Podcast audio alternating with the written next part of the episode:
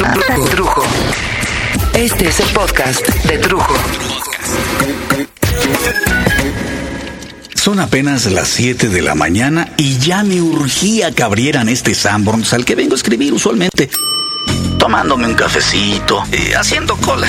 Para poder entrar como en las tortillas, hacía cola pacientemente, hasta que se acercó un hombre con llaves, un moderno San Pedro, con tipo más bien de guarura que de santo, pero con un chorro de llaves, eso sí. Trataré de platicarles un poco en orden para que comprendan por qué me urgía tanto entrar a escribir.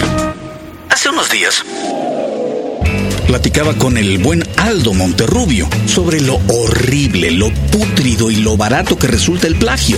El plagio literario, el robo de ideas, el carterismo creativo.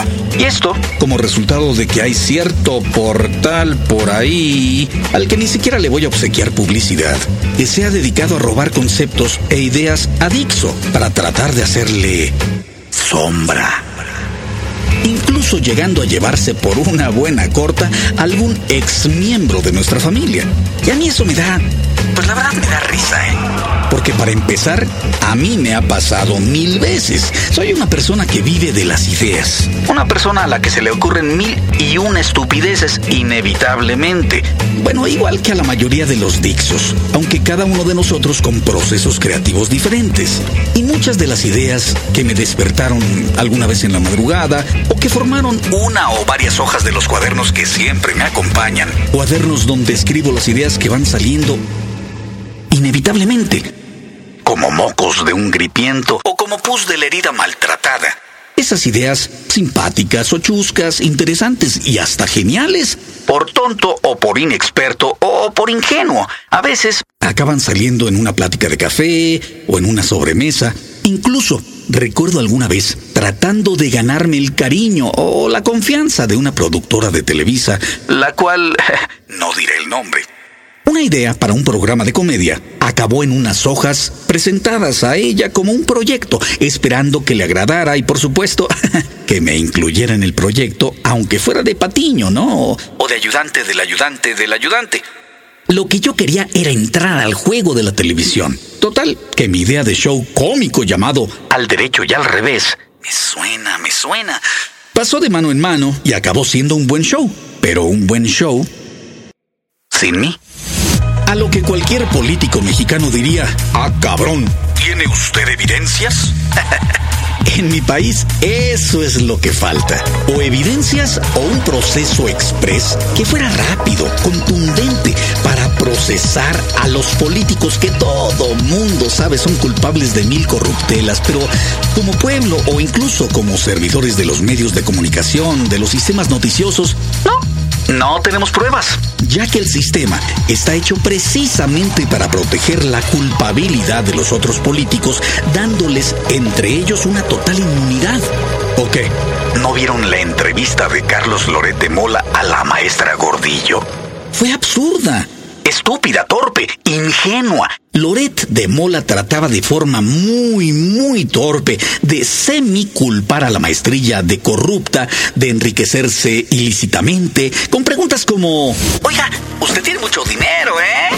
Pues, ¿qué le iba a decir la gordillo? Sí, porque he robado, porque manejo a los maestros a mi antojo, porque manipulo los sindicatos a mi antojo, porque pongo en puestos de poder estratégico mis lamecolas. Pues no, claro que no, no va a decir nada de eso. Y sin evidencias, pues no puedes darte lujo de nada, de preguntar, de nada. Pero bueno, regreso a mi necesidad de escribir. Le prometí a Aldo escribir algo que tuviera que ver con la bajeza del plagio. profesor. Plagio. Acción y efecto de plagiar. Copiar en lo sustancial obras ajenas dándolas como propias. Entre los antiguos romanos, comprar a un hombre libre sabiendo que lo era y retenerlo en servidumbre. Entre los antiguos romanos, utilizar un siervo ajeno como si fuera propio. Secuestrar a alguien para obtener rescate por su libertad. Gracias, profesor. En un sentido o en el otro, ante el secuestro de una persona o simplemente el secuestro de sus ideas para darlas como tuyas, es un delito. El delito es un acto cometido por un delincuente. El problema fuera de eso es que a veces es irreparable el mal moral, intelectual, espiritual y o psicológico que puedes hacerle a la persona que creó esa idea, ese concepto. A veces lo desarrollaron con esperanzas de que llegara a ser una real, algo maravilloso y una vez que está puesta la mesa, llega un oportunista y le arrebata todo el mérito. Aldo sabe muy bien que la gente que vivimos de las ideas y de los conceptos siempre estaremos expuestos a ello, al plagio. Y ni a él, ni a mí, ni al mimoso, ni a cada uno de los que conformamos Dixo nos preocupa realmente que alguien trate de pasar las ideas originales nuestras eh, de cualquier Dixo como propias además de darles continuidad. Eh, ¿Quién podría tomar el estilo de una Mariana H y no admitir que viene de Mariana H? O la maravillosa Tapia, que es única. El Warpig, que tiene un estilo implagiable. Y así podría mencionar a cada uno de los Dixos, al Pada, al Polishu, Galazo, el Muñecón, al Pocas, Oscar Uriel, el Chactor, Valdés, al Mancilla, puta madre, tantos, tantos, perdón al que no lo haya mencionado, tanta creatividad, hasta mi amada congelada de uva una de las últimas adquisiciones maravillosas de Dixo, que no tienen par. Quien tratara de copiarlas tendría que aceptar que, que vienen de ellos o de ellas las ideas, porque se parecerían. Pero bueno, miren, amigos del portal de enfrente, tampoco tiene nada de malo, pues, admitir que por más esfuerzos que hagan, quedan en segundo lugar. Digo, siéntanse orgullosos de dar batalla, hombre, está chido. Eh, lo que pasa es que, la verdad, aquí entre nos es una lástima que teniendo talento allá para hacer cosas originales allá, vengan hasta acá a copiar los originales de acá, a llevarlos allá, diciendo que hicieron allá lo que robaron acá, para que allá se sientan muy acá. Ah, cabrón, hasta me mareé. Ay. Bueno, bueno, bueno, bueno. Pero esa no era mi urgencia. Con respecto a estas fechas tan importantes para mi país el grito de independencia, evento que me hizo volar desde Los Ángeles, California, hasta la Ciudad de México para compartir y departir con mi gente, con mi raza, por medio de un pozole, unos pambazos, unas tostadas de pata maravillosas, mucha salsa verde y roja, tequila, basto, y la espera obligada, la espera que ha cambiado a partir de la subida del PAN al poder. Eh, debemos admitirlo, por favor. Fox le vino con el PAN a partir a su madre a la espera patriota esa espera donde esperábamos ver, ya sea en la tele o en la plancha, que ahora le dicen plancha al zócalo, de alguna delegación o si te atrevías por el desmadre, los huevazos y los malandrines, al centro de la Ciudad de México, donde esperábamos el momento de gritar con el presidente. ¡Viva cuánto héroe mencionaba este cabrón! Y al final, ¡Viva México! ¡Viva! ¡Viva México! ¡Viva! Chingada que viva ya. No, no, no, no. La expectativa ha cambiado. Ahora la gente espera y se pregunta más bien, a ver con qué chingados no salen estos cabrones el día del grito. No sé, va a haber dos gritos, va a haber uno, van a haber tres. El de Calderón y el de López Obrador, por supuesto. Pero, ¿va a haber madrazos? Eh, ¿Se van a mentar la madre? Eh, porque ya no importa el viva México, sino el quién le pisa el callo al otro. La plancha del zócalo estaba dividida con un corte virtual exactamente a la mitad, como quien parte un pastel. Esto nos lo tragamos ahorita y esto es para llevar. Del lado de la presidencia oficial de México estaba la milicia, Calderón y su familia, y una prueba incorruptible e innegable de mexicanidad. El Buki. Digo, tengo nada en contra del Buki, al contrario, aunque me caga su música, no puedo dejar de reconocer que es un cantautor reconocido y es fundamental en nuestra historia musical, como lo son, no sé, Juanga, Agustín Lara, Manzanero, cada quien a su nivel y en su momento, pero innegable como mexicano importante. Pero de eso, a ponerlo como estandarte en el grito, chale. Pero bueno, esa es la cara que el pan quiere darle al pueblo, está bien. Y en la otra esquina con cincuenta y tantos años de edad, símbolo de una fracción del PRD, con un chingo de seguidores menos que el año pasado, pero todavía dando que decir, Andrés Manuel López el Peje Obrador. Con toda la turba de apoyantes y la poniatosca como portavoz artístico, que no es el Buki. Ni creo que quiera ser el Buki. Todos esperando a que le bajaran al volumen a las bocinas buquianas. Ay, por favor, que ya callen este cabrón tarde o temprano. Claro, este panorama solo pudo ser apreciado por quienes lo vieron en el zócalo. En la plancha. Nosotros estábamos en casa. Su casa. Degustando las delicias que ya les narré hace rato, entre otras cosas, quitados de la pena y más bien interesados en las anécdotas de los amigos reunidos ahí, esperando el momento de ver en la tele. A ver qué chingados rollo. Ya que solamente te dejan ver lo que oficialmente está permitido. Estábamos esperando y platicando y de pronto... Que se va la luz. Y todos pensamos, sí, ya no vamos a oír a Calderón. Y con las ganas que teníamos. En muchas casas se siguieron la fiesta al regresar la luz, pero ya sin la perspectiva del grito presidencial. Y bueno, ya esperaríamos al día siguiente la crítica y el desmadre político y la prensa como nos habían acostumbrado en el sexenio de Fox. Algo así como, no sé, el chisme, el ventaneando, la oreja de la política tras el grito. Pero, oh, ¿cuál sería la sorpresa?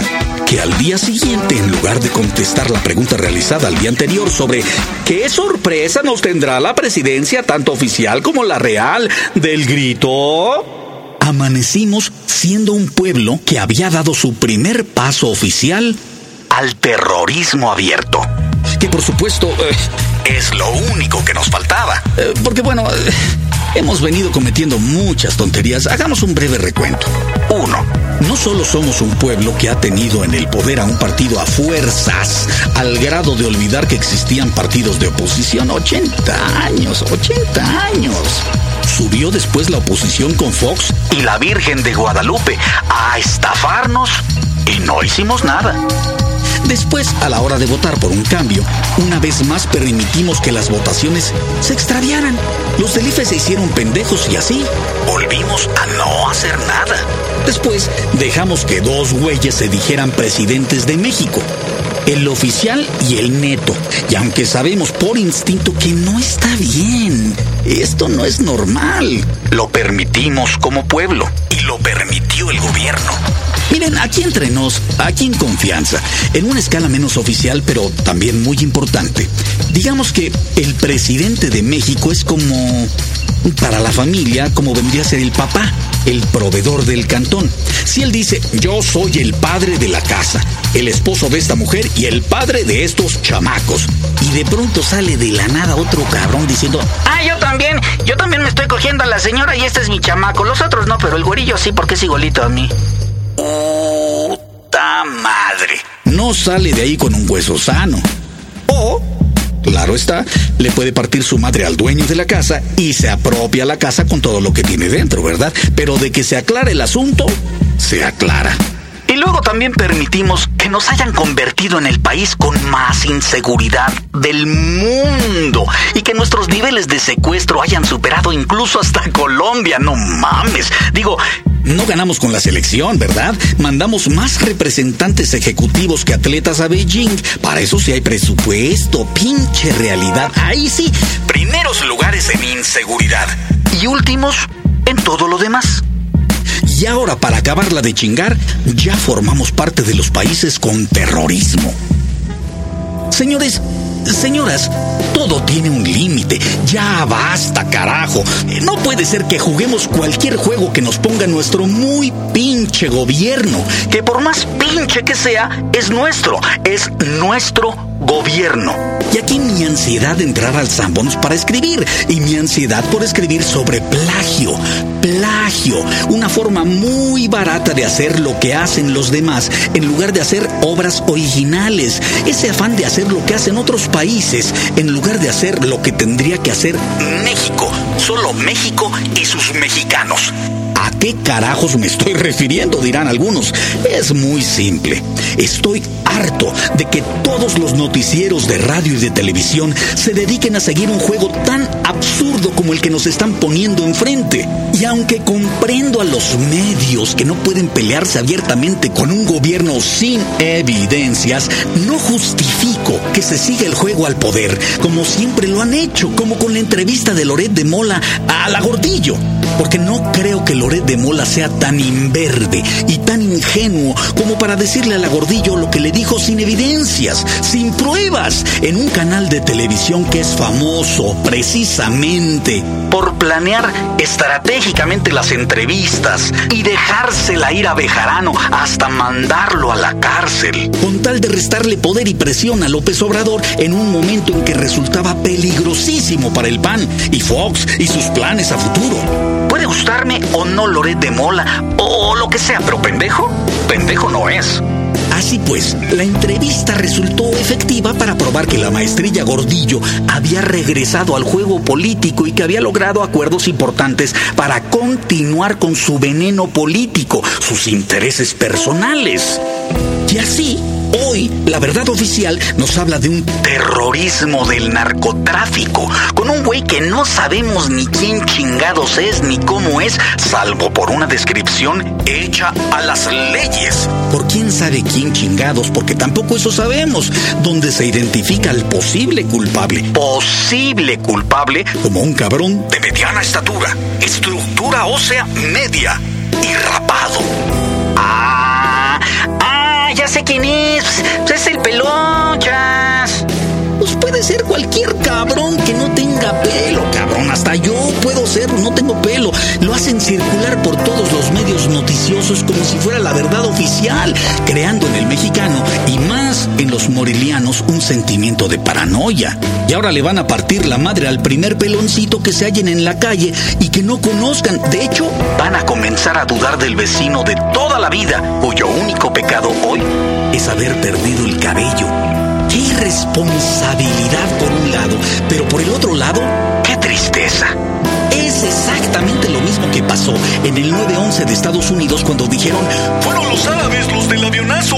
Y le partieron en Texas la madre a unos mexicanos que porque parecían árabes. Hace tiempo escribí un podcast dedicado a las cicatrices de mi pueblo, donde hablaba de lo triste que era ver un pueblo como el nuestro dividido, vulnerable, y que cuando una desgracia a nivel nacional como lo fue el terremoto del 85 sucedía, sin preguntar, nuestro pueblo se volvía uno, sin preguntas, un México unificado Existen teorías cada vez más poderosas en Estados Unidos de que los avionazos del 9-11 fueron fríamente planeados por la gente de Bush. De Bush papá, por supuesto. Para provocar una respuesta masiva del pueblo norteamericano. Se dice que W. Bush tenía los números más bajos de simpatía nacional en la historia norteamericana, incluso superando a Carter, que era lo menos popular del mundo. Y tras los avionazos, sus números subieron como la espuma, provocando, entre muchas otras cosas, el aseguramiento de la reelección. Inequívocamente. Y con ello, la aprobación de la invasión de Estados Unidos al Medio Oriente. Cualquier país del Medio Oriente, como ya hemos visto, ya que también se cuenta con la ignorancia del pueblo. El pueblo que desconoce las diferencias básicas entre Irak, Irán, los musulmanes, los chiitas, Hezbollah, los Hamas, en fin, para ellos árabe es árabe. Como aquí, pelón es pelón. Estas teorías defienden que el gobierno norteamericano en el poder, con tal de permanecer ahí y gozar de sus beneficios, fueron capaces de planear fríamente la muerte de miles de personas sin perder el sueño. Y para, ya no digamos, poder creer, no asegurar, para poder creer lo que estoy diciendo, para simplemente tomarlo en cuenta como una posibilidad. Lo único que se necesita es creer que un ser humano es capaz de pensar en esto con tal de ganar. Que una persona pueda ser capaz de mandar matar miles de personas con tal de ganar, como lo hizo Hitler. Pero claro, nuevamente, sin evidencias no se puede culpar al gobierno de Bush. No se puede culpar a Salinas de Gortari, o a Fox, o a la maestra Gordillo. Donde todos sabemos que son unos rateros, unos asaltantes mierderos. Ah, Pero como no tenemos evidencias... ¡Ay, híjole! El pequeño detalle que hace que nos tengan ensartados como un alambre de arrachera. ¡Mi madres! Ustedes me van a disculpar. Yo no necesito una evidencia ni una prueba para saber que aunque desconozco técnicamente cómo me han robado, cómo nos han robado todos, los únicos responsables de que México se desarrolle y no todo lo contrario son estos hijos de la chingada que doblan las leyes como se les hincha un huevo para poner a Muriño como un secretario de gobernación cuando según las mismas leyes que ellos toman como oficiales no le permitirían ser secretario de gobernación. Y esto lo digo sin evidencias. Por tal no es una acusación, es solo una observación, un punto de vista. Estos cabrones son capaces de escoger el día del grito, un día neurálgico en la vida de los mexicanos, el día que recordamos mentiras oficiales como la del niño héroe, que se envolvió en la bandera y saltó al vacío gritando ¡Viva México! Mentira oficial, pero muy dramática, escrita en libros de texto. Ahora nos venden un terrorista que al lanzar la granada gritó ¡Perdóname, Dios mío! Madre. Solo le falta en los créditos poner dirección Ismael Rodríguez. ¡Qué bárbaro! En toda investigación oficial seria, sabemos por experiencia que no sueltan informaciones diciendo no podemos dar detalles de la investigación para no afectarla.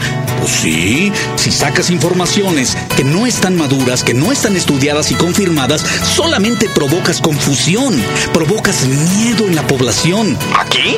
Ya sacaron descripciones confusas. El retrato hablado del posible culpable. Ni siquiera dicen que es el culpable, pero ya hay una descripción. Y ya hasta salió al aire Calderón diciendo, todos somos responsables por curar al país. Digo, no estoy citando las palabras, por supuesto, pero ahora resulta que todos los mexicanos somos responsables cuando apenas ayer ellos eran los culpables de los secuestros, de la inseguridad en el país, de los mojados que cada vez son más, de la inestabilidad, de la corrupción. Hoy, por dos granadas, todos somos culpables, responsables de sanar al país del mal que ustedes, pinches politiquillos, le han hecho. Perdóneme, señor presidente. Yo no luché por la presidencia ni pedí que votaran por mí y confiaran en mis manos limpias. Fue usted el que se echó encima el compromiso de sacar a México adelante. Y ahora ya tenemos terroristas como en España, además de un secretario de gobernación Jolines. Tío, joder, hombre, que estamos jodidos. Y tanto en Estados Unidos como en México, claro, no hay evidencias solo observaciones. Lo que está en juego es el petróleo. Muriño viene de la familia española que cuenta con las herramientas necesarias para que nuestro petróleo sea no solo vendido, sino puesto a trabajar, a refinar, hasta comercializar por una empresa española. Joder, pero qué casualidad. Ayer nuestro ejército estaba involucrado inequívocamente en los negocios del narcotráfico, por supuesto, ya lo sabíamos. Eran como los guaruras de la droga en México. Hoy, tras dos granadas, les damos las gracias por estar ahí, protegiéndonos. Y gracias a que los mexicanos nos unimos en el dolor, tendría que haber mentes muy negras, siniestras, para usar nuestra maravillosa concepción de la hermandad en contra nuestra. Tendríamos que creer que existen políticos desalmados, políticos capaces de cualquier cosa, hasta de matar a su propia gente con tal de ganar la simpatía nacional y aprovechar el revuelo para unificar a los gobernadores del país y al ejército mexicano y hacernos pensar que un nuevo México se ha puesto en marcha. Con las manos limpias y las cuentas nuevas. Ah, ah, ah, ¡Stop! Deténganse ahí. ¡Stop! ¿Qué pasó con el narcotráfico? ¿Y qué pasó con nuestros campos abandonados? Y la falta de trabajos y la inseguridad y el secuestro y el narco. ¿Qué pasó? Al pueblo de Michoacán, a la gente de Morelia y del país entero, me uno a su dolor. Envío mi más sincero pésame a quienes perdieron familia o amigos, a gente querida y a todos aquellos que sabemos desde siempre que la vida es sagrada. Más que por la mano divina del Dios que quieras poner como el Todopoderoso. Ni una sola vida debería estar en peligro, nunca. Ni por terrorismo, ni por hambre, ni por corrupción, ni por drogas. Ay, mi querido Aldo. No tengo evidencias, ni para decir que los de enfrente nos roban las ideas, ni para asegurar que nuestra gente mala del gobierno le plagia las ideas al gobierno de Estados Unidos desde el principio de nuestros gobiernos, convirtiéndolos en, en pinches políticos sin imaginación, sin creatividad, que no se dan cuenta que tienen un pueblo y una tierra maravillosos, y en lugar de ayudarlo a crecer, como el jardinero que cuida sus plantas, sus flores, las cuida, las poda, las riega, estos hijos de su putísima madre solo quieren hacer el dinero que puedan en este sexenio, pero claro, no hay pruebas. Solo las que tienen sus compañeros en el mismo gobierno, en videos, en documentos y que usan para extorsionarse unos a otros y negociar entre ellos y robar y seguir robando estos cabrones, mi querido Aldo, estos mierderos, en lugar de darle el lugar que merece a México, el país al que juraron servir al convertirse en servidores públicos. Estos cabrones copian las técnicas gringas para explotar a su propio pueblo y entregarle a sus propios hijos un México que en lugar de hacerlos sentir orgullosos, el 16 de septiembre, sin marcha atrás, entró a la lista de los países con terrorismo. Calderón. Felicidades, vas de maravilla. Lo siento por ti ya que eres de Michoacán. Es a tu gente a la primera que tú y tus estrategias se chingaron. Ay, mi buen Aldo. Esto es plagio.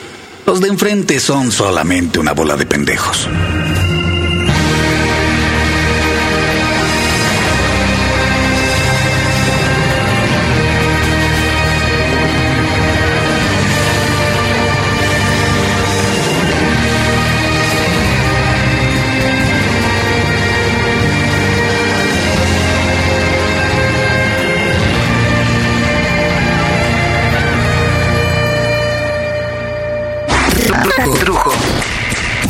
El podcast de Trujo.